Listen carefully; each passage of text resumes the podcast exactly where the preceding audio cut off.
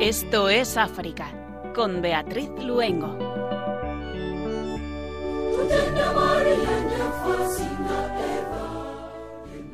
Muy buenas tardes a nuestros queridos oyentes de Radio María. Cuando son las 8 de la tarde, en hora menos en Canarias, nos encomendamos en manos de María nuestra Madre para acercarnos a nuestro vecino y querido continente africano. Les damos también la bienvenida si se acaban de incorporar y les saludamos encantado de estar con ustedes en este precioso tiempo de Adviento Javier Esquina en el control de sonido, Pedro Calasanz, nuestro compañero de Guinea Ecuatorial, y Beatriz Luengo quien les habla. África es un continente de contrastes y tiene dos tesoros que son un auténtico regalo de Dios, sus niños y su naturaleza. Ahora en que ya está cerquita el nacimiento del niño Dios, queremos acercarnos a la sencillez y la pequeñez del niño que nos van a hacer en el pesebre a través de los niños, pero también a la grandeza y la belleza de la creación divina en la naturaleza africana.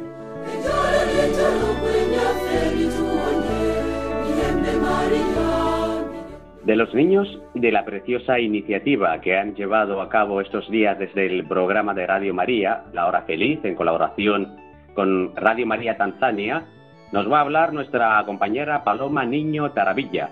Esta Navidad contagia alegría, es el nombre que le han dado.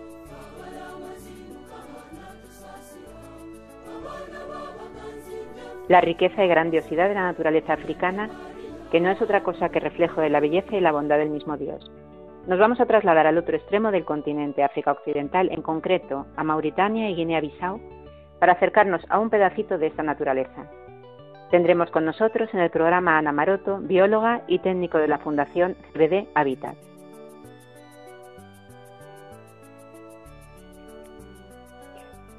Y como siempre, nuestra música africana que con sus ritmos nos acerca a este continente, pero también llena de religiosidad. Tanzania, Mauritania y Guinea-Bissau. Comenzamos, esto es África.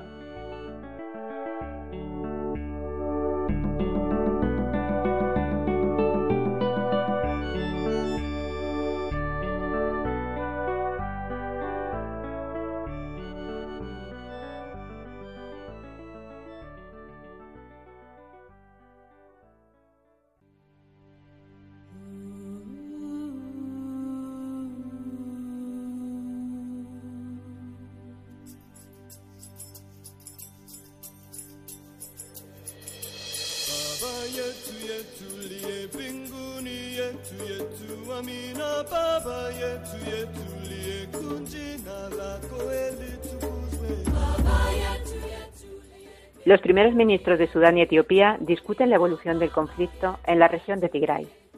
El primer ministro sudanés, Abdallah Hamdok, y su homólogo etíope Abiy Ahmed se reunieron el pasado domingo para aclarar la posición de Sudán en el conflicto que libran el ejército etíope y los rebeldes del Frente Popular de Liberación de Tigray. Esta lucha, que viene produciéndose desde el pasado 4 de noviembre, ha culminado con la toma de la capital de Tigray, Mekele, por parte del ejército etíope aunque el conflicto sigue mientras buscan a los líderes de la organización rebelde. Dado que el conflicto pone en riesgo la estabilidad de toda la zona, ambos líderes intentan adoptar medidas para contener una reactivación del conflicto.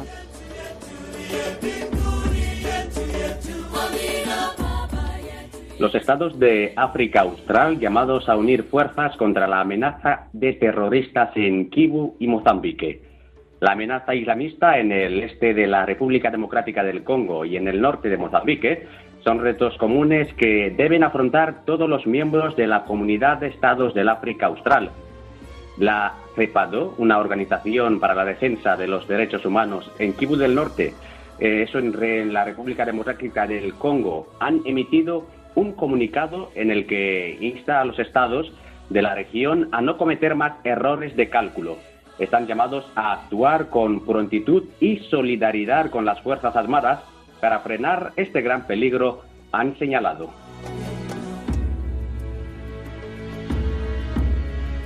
Investigan el secuestro de unos 300 estudiantes tras el ataque a una escuela en Katsina, Nigeria. Un número todavía indeterminado de estudiantes que podría rondar esa cifra fueron secuestrados tras el ataque de un grupo de hombres armados contra una escuela solo para chicos de este estado nigeriano al norte del país. El noroeste de Nigeria se está convirtiendo cada vez más en un foco de violencia, con un número creciente de ataques y víctimas atribuidas a lo que el gobierno define como bandidos, pero detrás de alguno de los cuales están grupos yihadistas que operan en la cuenca del lago Chad, por lo que los expertos apuntan a que los terroristas pueden estar tratando de unir ambos escenarios.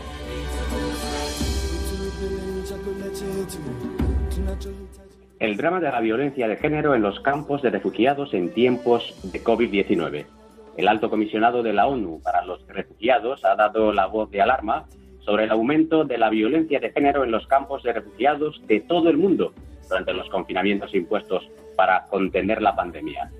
Juan Hakim, del colectivo Anataban de artistas sur-sudaneses, que trabaja junto a los refugiados en Uganda, ha instado a los miembros de la comunidad a denunciar los casos de las mujeres maltratadas por sus maridos a las autoridades para que, si la situación no puede ser manejada a nivel familiar, sea manejada por los líderes de la comunidad.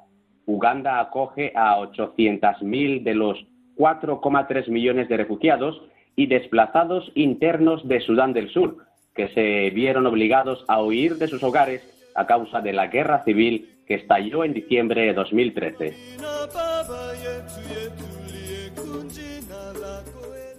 Arranca la campaña electoral en República Centroafricana, en medio de la tensión entre gobierno y oposición. La campaña electoral para las próximas elecciones presidenciales y parlamentarias, que se realizarán el próximo 27 de diciembre, arrancó el pasado sábado.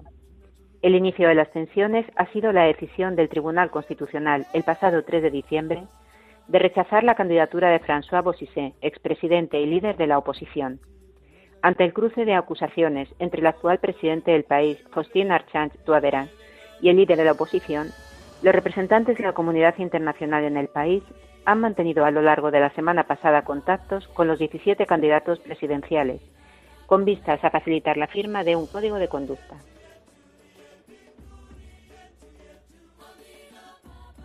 Gracias a la donación del Papa Francisco se construirán dos centros de salud para desplazados en Cabo Delgado. Los dos centros se construirán en la diócesis de Pemba, capital de la provincia de Cabo Delgado en el norte de Mozambique. La zona se encuentra devastada desde 2017 por una insurrección liderada por un grupo que se declaró afiliado al Estado Islámico. Para las familias que huyen de la guerra, la mitad de los cuales son niños, la atención médica es una de las principales necesidades después de haberlo perdido todo debido al hambre y a las largas jornadas de fuga en la selva. Se espera que en dos o tres meses los centros comiencen a atender a los desplazados. El obispo de Pemba, Monseñor Luis Fernando Lisboa, considera importante la intervención del Santo Padre, ya que ha permitido mantener viva la atención internacional sobre esta provincia de Mozambique.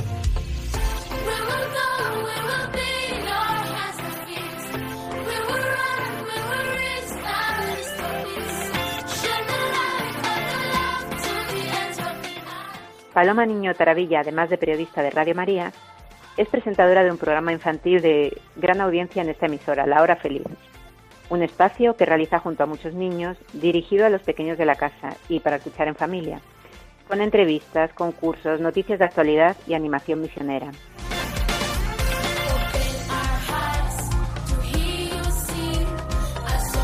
Cada año, en el mes de noviembre, lanzan su campaña de cartas y felicitaciones de Navidad y que este año, una vez más, nos lleva a África, en concreto a Tanzania, en la costa este de África. Una campaña que se ha realizado en colaboración con Radio María de ese país.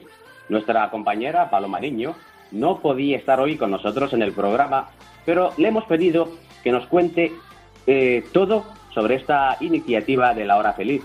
Esta Navidad contagia alegría. Bueno, pues la campaña esta Navidad eh, Contagia Alegría es una campaña que llevamos realizando en Radio María ya varios años y bueno, ha consistido en, en primer lugar, pues tenemos como que elegir ¿no? el lugar al que vamos a enviar estas cartas y este año ha sido pues eh, bastante fácil y bueno, siempre pues va unido un poco a lo que Dios a lo que Dios nos pide, ¿no? Un poco a la providencia, porque mm, ya en el confinamiento, en, pues en el mes de abril, en el mes de mayo más o menos, mm, nos eh, enteramos de que nuestros compañeros de Radio María Tanzania habían comenzado una programación de radio infantil, porque aquí en Radio María tenemos el programa La Hora Feliz, eh, pero allí pues todavía no existía ningún programa dirigido a los niños y mucho menos hecho por los niños, ¿no?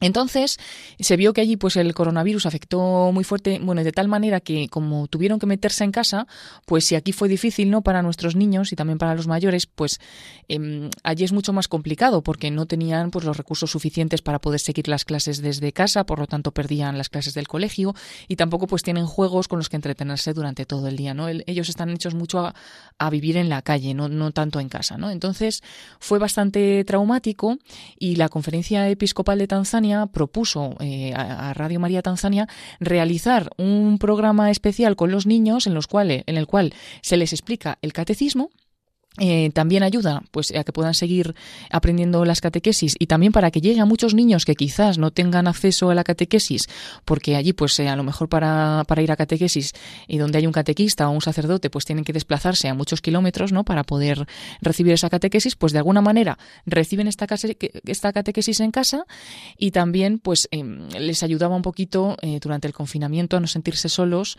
y pues a, a, tener un recurso no además es relativamente fácil que todos las familias puedan hacerse con un aparato de radio común y no todas pues tienen acceso a internet ni mucho menos pues televisión en casa, etcétera, ¿no? Entonces se nos ocurrió, como no, que, que las cartas este año en Navidad podrían ir a, eh, perfectamente a Tanzania y, allí van a ir a los niños de, Tanzania, a los niños de, del programa infantil que están realizando ese programa y que ha surgido uno más en el cual intentan enseñar a los niños a detectar las señales que puedan tener en su familia o en su alrededor em, de que están recibiendo algún tipo de abuso que a lo mejor pues eh, eso no se les enseña, algunos adultos incluso tampoco lo saben lo saben detectar, ¿no? Pues eh, se está, se está haciendo pues también un trabajo de desarrollo humano en este sentido porque ha empezado un nuevo programa también. Van a ir las cartas a estos niños, ellos van a leer las cartas en antena, las cartas van en inglés y las van a poder leer a todos los niños que, escuchan la radio. Aunque se habla el suajili, el inglés es el segundo idioma oficial y es fácil que los niños lo conozcan porque lo estudian en el colegio y sino que tengan alguien en la familia que les pueda hacer la, traducción. Las cartas se leerán en antena, llegarán a todos los niños que escuchan esos programas infantiles en todo el país y aparte también van a ir a un colegio, a, otro, otro lugar, a un colegio de Puani, em, que se llama San Juan Bosco, al cual van niños de diferentes niveles económicos, incluso también hay niños de, que provienen de, de algunos orfanatos. Y bueno, pues así ha sido un poco todo y, lo que hemos hecho ha sido pues eh, anunciarlo en la radio, a través de cuñas, a través de los programas y empezar a recibir estas cartas que como siempre tenemos que agradecer que hemos recibido de un montón de, niños, ¿no? Y, así se, ha realizado esta campaña. El objetivo es doble. Pues bueno, por una parte el objetivo es que, estas cartas puedan llevar un poco un mensaje de esperanza, de alegría a niños de otros lugares que lo pueden estar pasando mal. Siempre intentamos elegir pues algún país que, pueda tener algún problema fuerte, ¿no? Pero no siempre, porque por ejemplo hemos mandado estas cartas a Siria, como decíamos, niños que estaban sufriendo la guerra en Siria y que pues también nos contaba eh, un sacerdote de allí Mm, cómo estaban esos niños, cómo vivían, pues acostumbrados ya a los ruidos de las bombas, cómo muchas veces pues habían perdido también el acceso al colegio, em, bueno, y unas vidas mm, rotas, ¿no? Nos hablaba este sacerdote, pero al mismo tiempo pues como niños, ¿no? Que, que se adaptan a, tantas y tantas circunstancias, pues seguían siendo niños, que nos contaba él, ¿no? Y estas cartas, pues al llegar allá a Siria, les daban un mensaje de esperanza, de alegría y de saber sobre todo que esa situación que tienen ellos en la cual llevaban viviendo, llevaban viviendo años, pues no era una situación desconocida para Europa y en concreto para España, sino que hasta los niños de aquí conocían su situación, se hacían cargo y les enviaban estas cartas, ¿no? Entonces, el objetivo también, pues enviar un mensaje de esperanza, un mensaje de alegría a los niños que reciben estas cartas. Por ejemplo, cuando las mandamos a Guinea Ecuatorial, pues no era una situación tan traumática, pero sí es un país eh, de África, ¿no? Sencillo, en el cual los niños viven con muy poco y viven felices. Y entonces en esa ocasión queríamos que fuera un mensaje de ida y vuelta, es decir, que los niños de aquí vieran también que con poco se puede vivir. Y no solo se puede vivir, sino que se puede vivir contentos y felices. Y que incluso pedíamos que, esa alegría se, se, compartiera ese año entre los niños de España con los niños de Guinea, pero también la alegría de los niños de Guinea que nos llegara hasta nosotros, que a veces tenemos mil cosas, tenemos mm, eh, muchas cosas materiales, no sabemos valorarlas, ni siquiera las agradecemos y muchas veces vivimos tristes porque no tenemos la, siguiente novedad, ¿no? En juegos, en eh, también los adultos, ¿no? En el último móvil, en la, en la última, en el último coche, lo que sea. Y, vivimos tristes. Y estos niños nos, nos, enseñaban también pues a vivir. O sea que por una parte eh, intentamos que los niños se hagan cargo de que hay niños en otros países que tienen situaciones de dificultad y que viven con ellas, con esas situaciones, em, que también aprendan algo de esos niños que están viviendo en dificultad, ¿no? Por una parte. Por ejemplo, esta alegría, ¿no? Y por otra parte, Em, que los niños de allí pues reciban un mensaje de alegría y de esperanza por parte de los niños de aquí. Por eso nos parece muy importante que los niños de España conozcan bien la campaña antes de escribir las cartas, porque no es lo mismo, voy a mandar una carta a mi amigo de mi cole y le voy a decir, por ejemplo, que te traigan muchas cosas los Reyes Magos. Evidentemente no podemos mandar un mensaje de, con cosas materiales a unos niños eh, que están sufriendo una guerra o que están en un país más pobre, ¿no? El mensaje es otro, el mensaje es estoy contigo, eh, sé lo que te pasa, em, pero estamos unidos en la distancia y voy a rezar por ti, Jesús nace para todos y al final pues es un, un, mensaje mucho más bonito, ¿no? Entonces tenéis las campañas como ese doble objetivo. Desde la experiencia de, de otras campañas, Mm, los niños de aquí lo sé sobre todo pues por mensajes que luego han enviado sus padres o por mensajes que nos mandan también los profesores y es de alguna manera eh, bonito porque es una época también en Navidad normalmente donde ellos son muy regalados, ¿no? Tienen, tienen, lo pasan muy bien, tienen muchas cosas, reciben muchos regalos y es una manera de, de, dejar un poco de pensar en ellos mismos y pensar en otros niños más allá. Y bueno, lo que nos cuentan los, los familiares o los profesores es que estas campañas son muy bien acogidas en el colegio, los niños sorprenden mucho también realizando pues a veces las postales con mucho cariño, con mucha dedicación. Por ejemplo, este año recibíamos algunas cartas ¿no? que decían, yo rezo y mi familia reza todas las noches por vosotros, es decir, como esa intención por los niños de Tanzania en concreto está ya en las noches, en esas oraciones de tantas familias en la noche con los niños. Y bueno, pues em, de esa manera los niños pues tienen esa alegría o esa, ese sentirse también importantes de que pueden llevar un mensaje de esperanza hasta otros niños de otros lugares que lo estaban pasando peor, ¿no? Y luego en concreto en los lugares de acogida pues han sido siempre estas cartas pues alucinante, ¿no? La alegría, ¿eh? cuando hemos recibido estas fotos, por ejemplo me acuerdo de Guinea Ecuatorial, un sacerdote de la diócesis de Lubá llevando estas cartas a un colegio, eh, como los niños las miraban, ¿no? Con los ojos abiertos y esa alegría que les llevaba. Y, voy a decir sobre todo voy a centrarme en la, campaña que hicimos en Filipinas, que decía antes que fue muy bonita, porque las cartas llegaron hasta los niños de un hogar del padre Maciú Dauchet, que acoge a niños de la calle de Filipinas que están en los, en los basureros. Es todo un trabajo de los voluntarios de, esta fundación para poder eh, hacer ver a los niños que van a estar mejor en el hogar. Y cuando llegaron estas cartas al hogar, las llevó la madre de una joven que estaba como allí de, voluntaria, ¿no? Y ella había ido a verla esa Navidad y llevó las cartas hasta allí. Y esta madre misma fue la que entregó las cartas a los niños. Bueno, sus palabras ah, eran emocionantes, eh, la mejor persona para contarlos, ¿no? Porque había estado ahí en el momento en el que se lo daban a los niños y nos dijo, es que han recibido estas cartas niños que a lo mejor la noche anterior la habían pasado en la calle y que era la primera noche que habían pasado en el hogar, ¿no? Y entonces dice, recibían esas cartas, las cogían con un cariño, las cogían con una admiración, como con un asombradísimos. También dicen que miraban como al líder, porque siempre cuando los niños viven en la calle y en Filipinas tienen como un líder que, que, bueno, es un poco el que les ordena, pero también es un poco el que vela porque, porque estén bien, ¿no? Y, no les pase nada. Entonces miraban al líder como para decir, bueno, ya las, las abrimos, las miramos, las cogemos, pero con... Y él ya como que dio la señal adelante y tal, y entonces todos, hay con una alegría, pero esto quién me lo manda, pero es un niño de España, pero...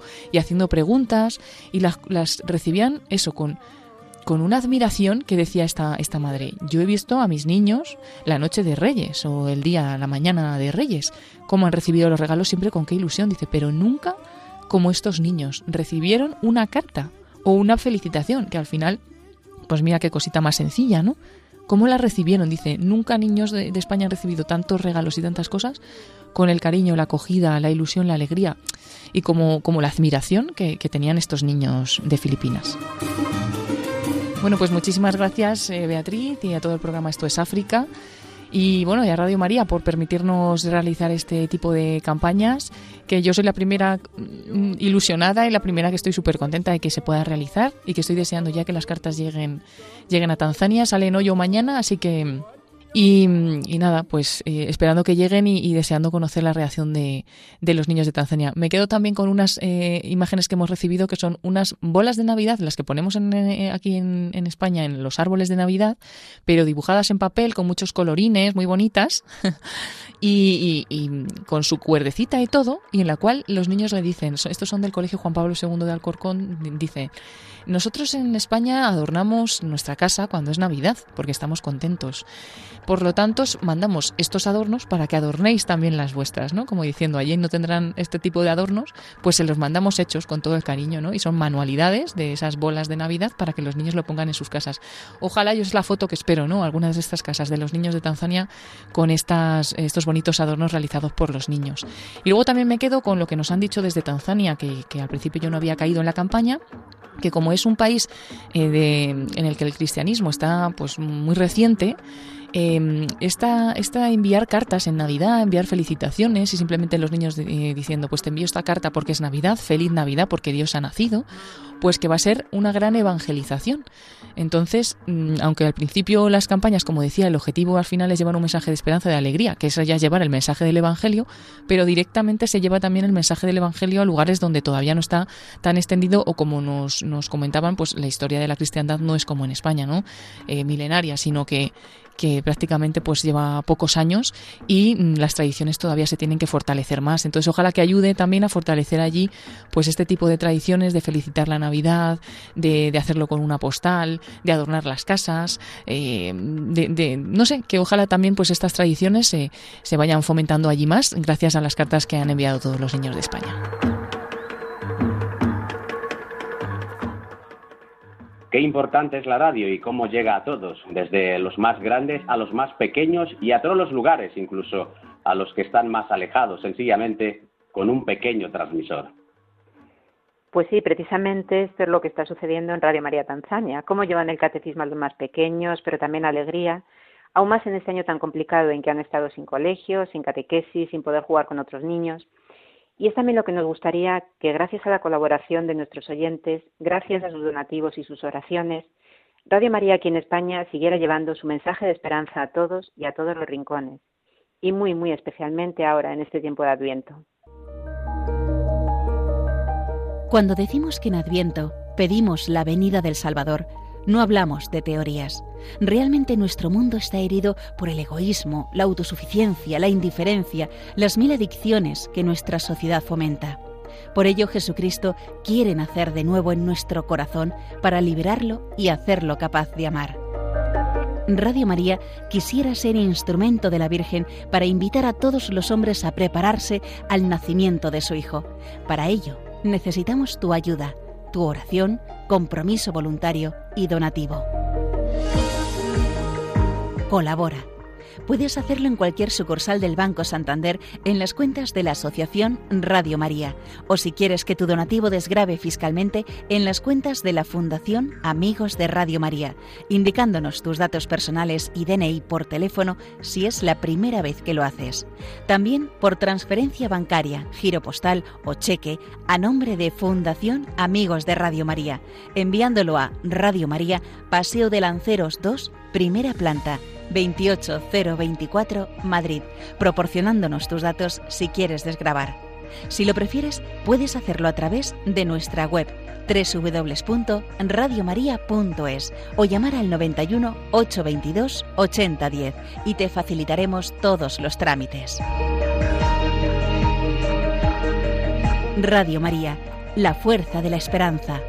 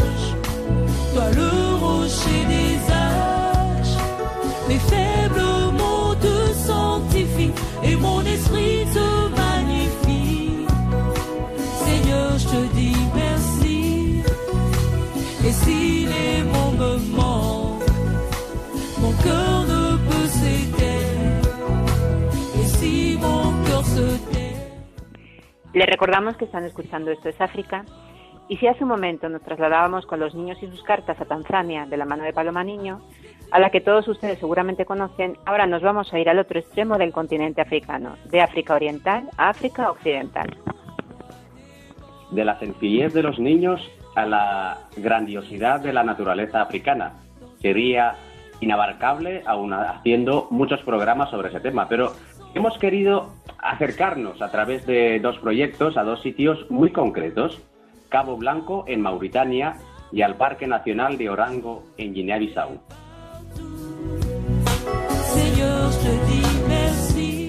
Sí, dos proyectos de la Fundación para la Conservación de la Biodiversidad y su Hábitat, CBD Habitat. Una fundación que lleva 20 años trabajando por estos objetivos, tanto dentro de España como también fuera de nuestras fronteras, en este caso en África. Está hoy con nosotros en el programa Ana Maroto. Ella es bióloga y técnico de esta fundación. Muy buenas tardes, Ana. Hola, buenas tardes, Beatriz. ¿Cómo estáis? Pues te damos la bienvenida y te vamos a empezar a, a preguntar precisamente por la fundación. 20 años de trabajo. Cuéntanos qué es y cómo surge. Bueno, pues la fundación surge un poco de la necesidad de conservar nuestra biodiversidad.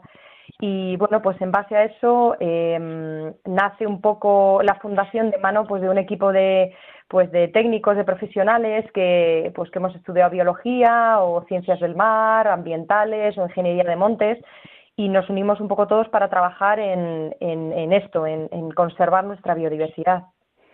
Es una fundación, bueno, estáis trabajando en España y habéis traspasado fronteras para ir al continente africano. ¿Cómo surge la idea de trabajar en África?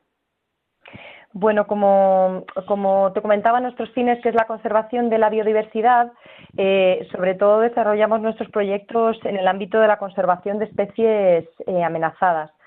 Eh, trabajamos tanto, como comentabas, en el ámbito nacional, porque trabajamos pues, con especies como el lince ibérico, el buitre negro, el águila imperial, y fuera de, de España eh, hay otras muchísimas especies, pues que en este caso nos centramos en, la foca monje que está en, Mauritania, en Cabo Blanco, y pues otras especies como pudiera ser el manatí africano o el hipopótamo que las encontramos en, Guinea-Bissau.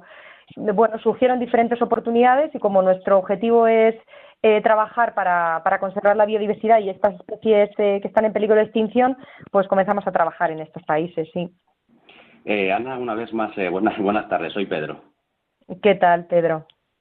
Muy bien, pues mira, has mencionado justo el proyecto de conservación que estáis llevando a cabo en, en Mauritania. Nos gustaría pues que nos comentaras un poquito más sobre, sobre, sobre este proyecto que, tenéis allí. Sí, pues es un, es un proyecto que lleva ya muchísimo tiempo, llevamos muchísimo tiempo desarrollándole eh, pues eh, casi al mismo tiempo del que tiene la fundación, más de 20 años. Y mm, bueno, esta, nos centramos sobre todo en la, en la conservación de la, de la foca monje, que es uno de los 10 mamíferos marinos más eh, amenazados del, del planeta. Eh, lo que sucede es que en el 97 ah, pues ahí sucede una mortanda masiva de esta, de esta especie y a partir del 97, bueno, pues surge un movimiento de muchísimas organizaciones y muchísimas instituciones para, para proteger un poco esta especie y proteger además su entorno. Esta, esta especie vive en la costa y, y, actualmente vive sobre todo en la zona de, de, Cabo Blanco, en Mauritania, y entonces pues centramos todos nuestros esfuerzos allí. Sí. Bastante interesante. Y de, y de Mauritania nos vamos a, a Guinea-Bissau un país bastante desconocido. Eh, se habla más por, a veces de Guinea Conakry o de Papúa Nueva Guinea, o tal vez a veces de Guinea Ecuatorial, pero raras veces se habla de Guinea, Guinea Bissau, que tiene una, belleza étnica y natural enorme. Antes de que nos cuentes eh, sobre este, este, otro proyecto eh, que tenéis ahí, nos gustaría que si nos pudieras hacer una pequeña descripción, no solo a nosotros, sino también a nuestros oyentes, sobre, sobre este precioso país que es eh, Guinea-Bissau. ¿Cómo es ese, ese país eh, del África Occidental? Mm. Pues eh, mira, Guinea es un, es un Guinea-Bissau es un país muy chiquitito, eh, como comentabas, efectivamente es muy desconocido porque pues mm. se, confunde con todos con todos los que comentabas, pero además porque es parte de, también una confusión con Guinea Conakry, Guinea Ecuatorial, con lo que siempre estamos en especificando, no, no, es Guinea Portuguesa, es la es un poco sí nuestra nuestra nuestra definición, no es la Guinea Portuguesa. Es un es un país, como te comentaba, muy muy pequeñito, es del tamaño de Extremadura, o sea que, que podríamos decir eh, así en extensión, limita al norte con Senegal, eh, al sur y al este con Guinea Conakry y ya en el oeste con el, con el Océano Atlántico y con el eh, Guinea-Bissau tiene un, parte de un archipiélago, el archipiélago de las Islas Villagos, que es reserva de la biosfera y, allí es justo donde, donde nosotros trabajamos. Yo quería, bueno, antes cuando has comentado que habías empezado con el proyecto de, las, de la foca monje del Mediterráneo, casi con el inicio de la asociación, me imagino que sería absolutamente puntero, ¿no? En ese momento ese proyecto. Claro, claro, porque efectivamente fue un, un momento en el que bueno, todos o casi todos los esfuerzos de, de, conservación en cuanto a mamíferos marinos, pues estaban muchos concentrados en esta especie, sí, efectivamente. Mm. Y como decía Pedro, bueno, ahora sí que nos vamos al proyecto que tenéis en, en Guinea-Bissau, al Parque Nacional de Orango, y cuéntanos sobre este proyecto de ecoturismo que estáis llevando a cabo allí. Primero, pues un, poco la idea de lo que es el ecoturismo, ¿no? Y por qué ha surgido el hacerlo allí y en qué consiste exactamente. Sí, nosotros empezamos a trabajar allí en Guinea-Bissau desde el 2007. Em, este proyecto surge un poco de la, pues un poco la necesidad de em, en, el Parque Nacional de Orango, en la isla de Orango Grande, existe un pequeño hotel Em, que bueno pues sus propietarios en un momento dado eh, tienen que marcharse a, sus países de origen lo tienen que poner en venta. Y al estar este este hotel en un espacio un espacio protegido bueno pues em, el organismo autónomo de parques nacionales por así decirlo allí en Guinea-Bissau pues em, da un poco una, una llamada de atención a, casi bueno a toda toda Europa y, y Estados Unidos un poco para ver si hay alguna respuesta en cuestión de conservación, pues que les ayude a tomar alguna decisión de, de bueno, qué podemos hacer con este hotel que se encuentra en un parque nacional, se va a quedar vacío y no tenemos, no tenemos un poco qué, salida darle a esto, ¿no? Eh, nosotros trabajamos desde, desde hacía mucho tiempo, eh, desde el 98, pues trabajamos eh, con fundaciones y con instituciones, pues porque como somos una ONG, optamos a diferentes proyectos y subvenciones. Y bueno, pues eh, desde una, una institución, una, una, fundación privada europea, pues nos, que ya trabajábamos con ellos, nos planteó este, el, el tema un poco de si, si, nos querríamos hacer cargo un poco de la gestión de este hotel y a su vez un poco, bueno, pues eh, dar un poco o cubrir las, las posibles necesidades que pudiera tener la población allí del, del Parque Nacional. Bueno, fue un reto porque nosotros, como os comentábamos, pues nos dedicamos sobre todo a temas de naturaleza, pero el hecho de ayudar en todo lo que pudiéramos, tanto en conservación como en cooperación al desarrollo, pues fue lo que nos movió un poco a aceptar este, este reto. Yo quería eh, preguntarte, Pedro, perdona un segundito, si nos puedes describir un poquito el Parque Nacional de Orango. Bueno, el Parque Nacional de Orango, en, bueno, en general eh, podríamos decir que la biodiversidad de, de Guinea-Bissau es, es, extraordinaria. Eh, cuenta con, con, más de cinco parques nacionales, eh, con una extensión muy amplia. Em, representa un 15% del país aproximadamente. Guinea-Bissau se encuentra mm, en un, en un área tropical, con lo que podemos encontrar ambientes muy diversos desde manglares, eh, palmerales, el bosque tropical húmedo eh, y con ello además todas las especies que viven en ese, en ese entorno. Además, eh, con el añadido que bueno, toda la población que en concreto vive en el, en el Parque Nacional de Orango viven absolutamente en conexión con la naturaleza. Es una, es una conexión tanto cultural como social a todos los niveles, ¿no? Entonces, bueno, pues nosotros además eh, lo que y con lo que trabajamos eh, conjuntamente con ellos es sobre todo para intentar pues conservar esa biodiversidad porque sin conservar la biodiversidad pues su manera de vida pues tampoco podemos mejorarla su modo de vida no podemos mejorarlo. Entonces como van las dos cosas unidas pues lo que lo que hacemos que es lo que más nos gusta que es cooperación al desarrollo y conservación de la biodiversidad pues se juntan hacen un tándem perfecto allí en, en el Parque Nacional de Orango.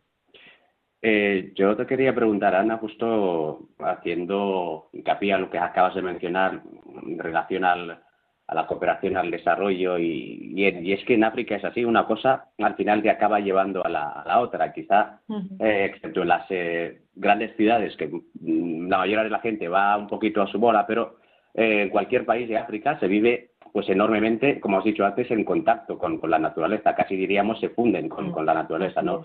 Así que cualquier proyecto relacionado con el medio ambiente y con el que lleváis, yo creo que también va más allá de lo que de lo que es la propia naturaleza para enlazar con, las personas y con la vida con la vida social. Cuéntanos eh, cómo es esta relación y qué proyectos eh, con, las personas y pueblos han surgido de, las iniciativas anteriores.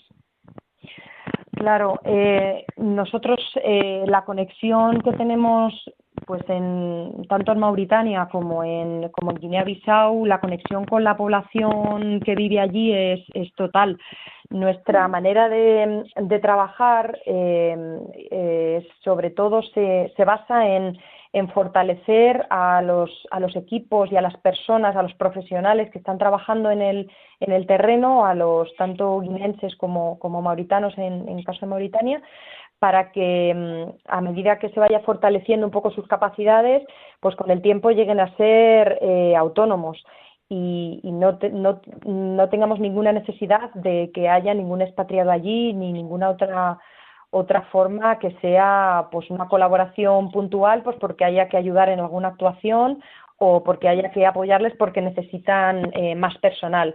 Pero hacer a, a, la gente y a los trabajadores absolutamente autónomos.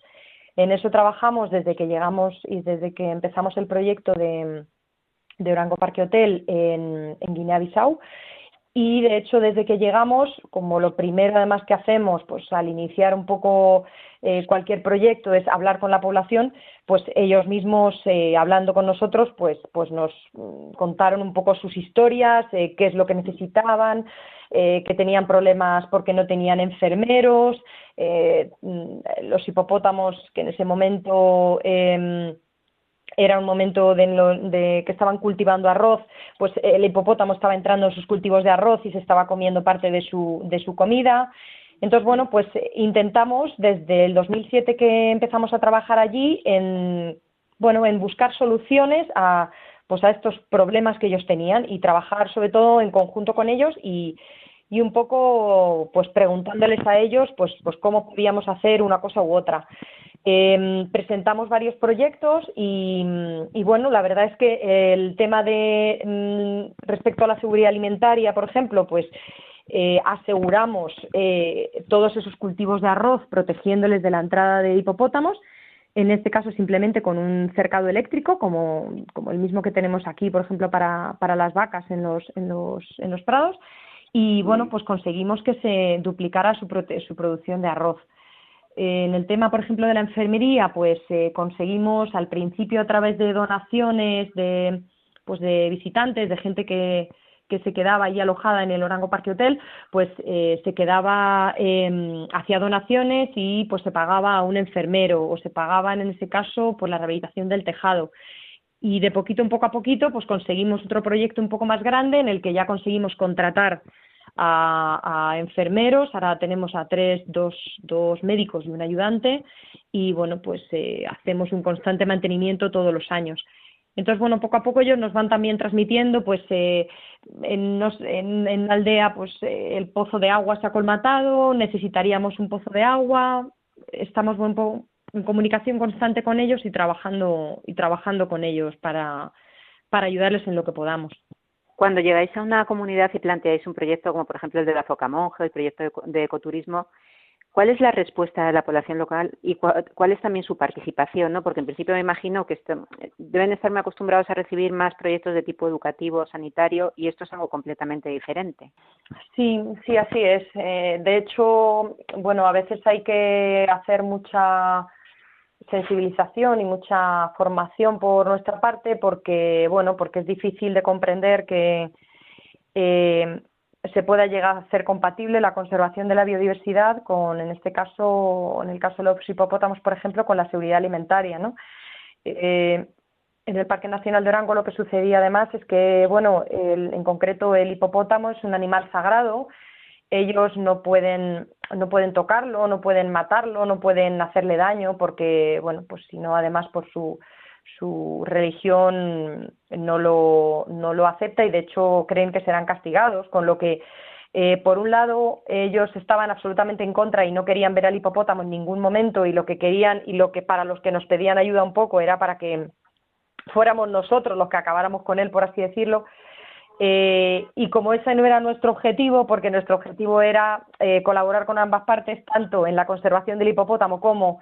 ayudarles a ellos a, bueno a, intentar que mejoraran su, su calidad de, vida ¿no? con, el, con el tema de los cultivos de arroz, pues bueno, tuvimos que hacer muchísima sensibilización. Pero bueno, yo creo que desde el inicio y desde que comenzamos los proyectos, eh, como existe muy buena comunicación, ellos eh, aportan todo lo que pueden en cuanto a pues su conocimiento y, nosotros pues les pues les aportamos un poco nuestro nuestro granito de arena ¿no? y les damos pues las soluciones pues que nosotros pues por suerte vivimos fuera de, Guinea-Bissau o de Mauritania y bueno pues, y, hay más y hay más opciones para darles mm. eh, justo hablando de, esas eh, comunidades que, que, participan activamente que con qué otras eh, contrapartes trabajáis ahí, teniendo en cuenta que, por ejemplo, este año, que ha sido un año bastante atípico, que no se ha podido viajar mm. como, como, como a menudo se, se hacía, eh, en ese sentido, ¿quiénes se quedan? ¿Quién, ¿Con qué contrapartes trabajáis? Pues eh, mira, como te, como te comentaba, nosotros y el objetivo de la Fundación desde, desde que comienzan sus proyectos es fortalecer a un equipo local. Eh, lo hemos hecho lo hemos hecho siempre y quizá por suerte o por desgracia en este momento de, de esta pandemia mundial lo que nos ha demostrado es que bueno que estábamos en la buena dirección en que gracias a esa formación y a esa autonomía que les hemos podido dar pues eh, no ha habido más que darles bueno pues todo nuestro apoyo virtual por así decirlo por teléfono por WhatsApp, por Skype, de las miles de maneras de conexión que hemos podido tener eh, para ayudarles en la medida de lo posible, pero siempre desde aquí y ellos han podido trabajar y ellos siguen trabajando cada uno en su, en su país y en su proyecto sin ningún problema. Mm. Es verdad que cada uno de los proyectos trabajamos con socios, como pudiera ser en el caso de Mauritania, pues con el Ministerio de Medio Ambiente, en el caso de Guinea-Bissau, pues trabajamos con el, con el IBAP, que es el Instituto de Diversidad de las Protegidas de Guinea-Bissau, también con el Ministerio de Turismo, pero como comento, lo más importante es que al crear equipos locales eh, fuertes, formados y con bueno con unas capacidades eh, bueno que hemos ido hemos intentado eh, darles más oportunidades desde que comenzamos a trabajar pues ellos mismos eh, son autónomos para, para trabajar en estos proyectos. Es realmente impresionante, la verdad, porque el tema de, la conservación a veces como, como que se puede se suele apartar, ¿no? Como que si no fuese tan tan importante y sobre todo en los países del África subsahariana. Mm. Eh, mm. Desde vuestra experiencia como, como, como fundación, eh, cuáles son los retos y también pues eso, las fortalezas de, proyectos en que el objetivo pues eso es eh, la conservación de la biodiversidad y el hábitat en, África. Eh, yo creo que nuestro reto sigue siendo desde el principio esa, ese fortalecimiento de las capacidades, ¿no? Porque el hecho de tener nosotros más oportunidades que las personas que viven tanto en Mauritania como en, como Guinea-Bissau, eh, nos hace que bueno pues que nosotros eh, queramos darles casi no las mismas oportunidades al menos intentar eh, hacer todo lo posible ¿no? por, por mejorar sus, sus condiciones de, de vida y, y hacerles y, y que ellos puedan desarrollarse profesionalmente cada uno en lo que en lo que le apetezca y si quiere en ese momento continuar con el proyecto perfecto, pero que sin ningún problema, si él quiere evolucionar y, cambiar de, trabajo, por nosotros, eh, o sea, que nosotros intentamos dar siempre todas las oportunidades. Yo creo que ese es el nuestro reto, ¿no? El conseguir hacerlos pues cada vez eh, más autónomos y, bueno, que no queremos prescindir de ellos, que, pero para nosotros de, verdad es un orgullo cuando alguien o alguno de, nuestros compañeros dice, oye, mira, pues es que me han ofrecido un puesto en tal sitio. Para nosotros la verdad es que nos, nos, llena, nos llena de orgullo y ese es nuestro principal reto. Y fortalezas, pues, pues bueno, eh, quizá tener un, un equipo de profesionales aquí en España que yo creo que estamos volcados con, con, la conservación y con la cooperación al desarrollo y que queremos dar todo lo de nosotros para, para ayudar. Ana, hablabas antes de la formación al personal que está trabajando con vosotros. Eh, ¿Impartís vosotros esa misma formación también? Pues depende un poco del ámbito que sea. Es verdad que en, que en temas de conservación eh, de la naturaleza sí en muchos aspectos, pues por nuestra formación sí podemos, sí podemos dársela pero en otros muchos, como en el caso, por ejemplo, de Guinea-Bissau, en el que, mm, como os comentaba, el proyecto Park Hotel abarca eh, toda una gestión del hotel, tanto en temas de hostelería como de actividades ecoturísticas, como eh, guiado de grupos, eh, incluso llegamos a tener un poco parte administrativa, pues lo, que, lo que normalmente solemos hacer es, pues contamos aquí con con profesionales que, bueno, pues que conseguimos que en algún momento poder llevarlos allí, eh, que hagan una formación in situ y que posteriormente, durante X tiempo, pues eh, se puede hacer un seguimiento de esa formación. Y quería preguntarte también, porque antes decía Pedro y con, y con mucha razón, ¿no? que el tema de biodiversidad, el tema de medio ambiente son temas que sí es verdad que aparecen transversales en cualquier proyecto de cooperación, pero no tan especializado, tan específico como lo que, lo que estáis realizando vosotros. ¿no? Me gustaría preguntarte, al menos en Mauritania y en Guinea-Bissau, sin intención de generalizar, ¿cuál es la implicación, digamos, oficial? Me refiero a nivel de organismos oficiales, gobierno. Pues eh, la verdad es que es, es diferente en ambos países. Eh, porque, bueno, pues porque su situación política es diferente, quizá. Em, en el caso de Guinea-Bissau em, tienen otros problemas, quiero decir, eh, la conservación de la biodiversidad no es su principal mm, objetivo, por así decirlo. Con lo que yo creo que somos las organizaciones, tanto internacionales como locales, que también hay muchas, las que les empujamos un poco y vamos empujando un poco a, desarrollar, a implementar, a, realizar actuaciones para la conservación. ¿no?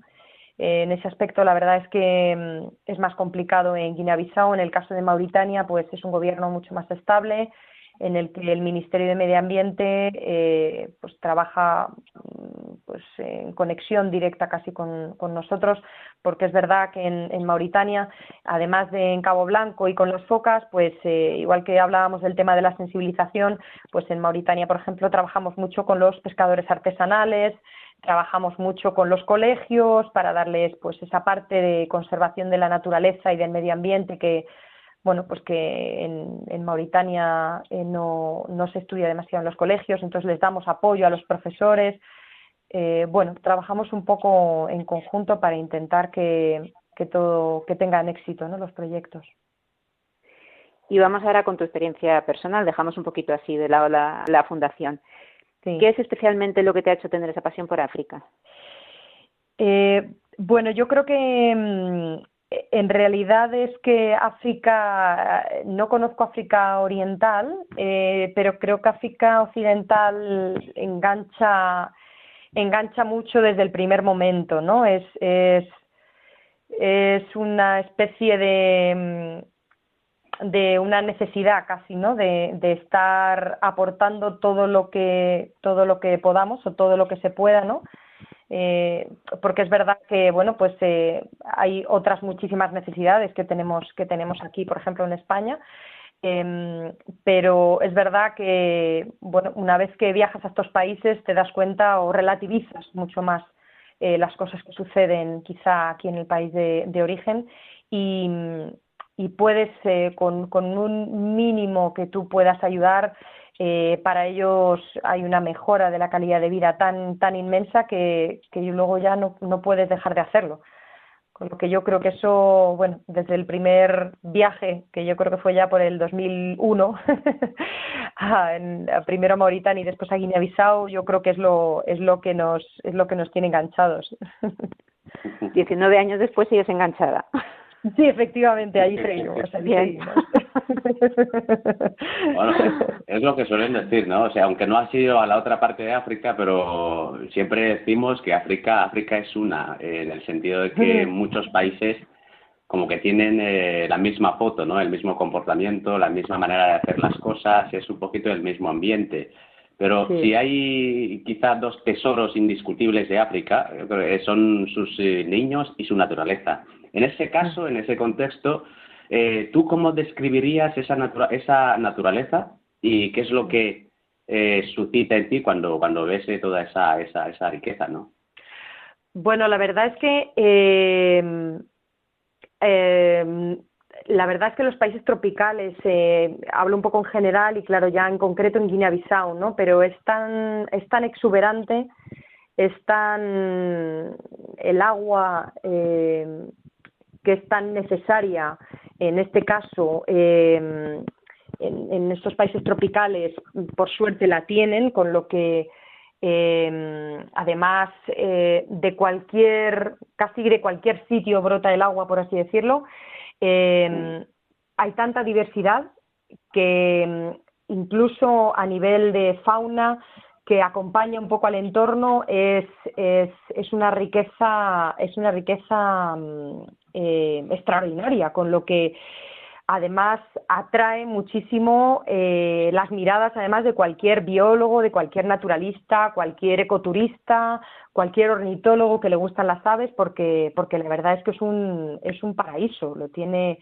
lo puedes encontrar de todo, desde chimpancés hasta búfalos, hasta eh, es que lo tiene, es una naturaleza, es una naturaleza en estado puro, porque además lo que comentábamos un poco de de la población y de, y de su cultura y de su religión viven tan en contacto con la naturaleza que ellos mismos son los que conservan su entorno.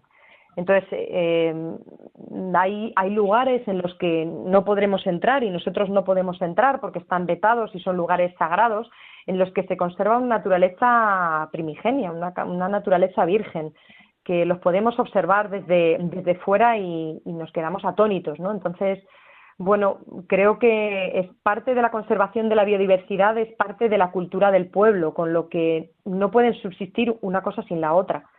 Así que, bueno, de esta manera, por eso, eh, tanto con cooperación al desarrollo como conservación de la biodiversidad tienen que ir unidas. Bueno, yo quería, tú has hablado, le has preguntado por la naturaleza en general y yo quería preguntarle, pues, por un lugar que por cualquier motivo sea muy especial para, para ti. ¿Te refieres allí en Guinea-Bissau? o en Mauritania o en cualquier sitio de África donde te hayas estado, un sitio de los que por algo te resulta muy especial y bueno, pues siempre que vas vuelves o intentas volver, ¿no? Bueno, la verdad es que eh, por, por elegir uno de cada país eh, de los que he estado eh, trabajando, ¿no? En Mauritania, desde luego, em, eh, un rinconcito eh, increíble es estar sentado en el, en el acantilado en el momento que está atardeciendo justo, justo encima de donde están las cuevas de las focas. Eh, en esos atardeceres, pues es justo cuando las focas tienen mayor actividad y están jugando unas con otras, están hablándose, están divirtiéndose, están comiendo. Eh, y para mí, la verdad es que ese rincón, ese rincón de Mauritania sentada en la cantidad de atardecer es, es lo más. En Guinea-Bissau, eh, la verdad que quizá es más, es más cultural, eh, porque para mí la verdad es que, eh, claro, en Mauritania es una, es una religión musulmana y en, y en, Guinea-Bissau sobre todo son animistas. Eh, quizá yo con la religión animista no, no, no tenía contacto ni, ni tampoco conocimiento y quizá son sus tradiciones y sus ceremonias las que las que me dejan un poco impresionada y entonces, bueno, pues eh, un rinconcito ahí en Guinea-Bissau podría ser eh, dentro de una baloba, que son sus, sus lugares sagrados, por así decirlo, en el que te sientas allí y escuchas a pues al, a la persona un poco encargada de, esa, de ese espacio de ese espacio sagrado y de rituales que, está hablando, que, te está contando un poco su historia, el cómo llegó allí, el, un poco ese sería mi, mi rinconcito allí. Pedro, ¿querías preguntar tú algo más a Ana? Eh, nada, simplemente darle las gracias por, por acercarnos a África una vez más. Gracias a pues vosotros por la entrevista, muchísimas gracias. Lo mismo digo, Ana, un millón de gracias por haber estado con nosotros y, y habernos acercado a Mauritania, Guinea-Bissau, a la foca monje y, bueno, pues también a los hipopótamos que allí en África la verdad es que sí que son a veces un gran problema, aunque parezca, sí, sí, cuesta creerlo, pero es un gran problema a veces, es verdad. Así es. Y sí, sí, es por eso me ha gustado también que lo has estado contando, pero bueno, y por esos rincones que nos has estado describiendo, así que te damos muchísimas gracias. Muchísimas gracias, cuidaros mucho. Igualmente. hasta luego chao.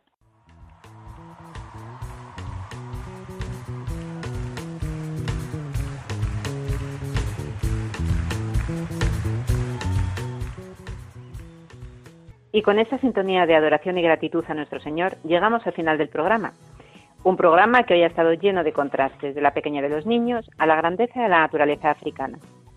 Paloma Niño Taravilla, nuestra compañera de Radio María, nos ha contado esa fantástica iniciativa que desde el programa La Hora Feliz y junto con Radio María Tanzania ha unido a los niños españoles con los de este país africano con un objetivo. Esta Navidad contagia alegría y de la mano de Ana Maroto de la Fundación CBD Habitat y a través eh, de dos de los proyectos de esta fundación nos hemos trasladado los dos trocitos de la fascinante naturaleza africana en Mauritania y en Guinea-Bissau.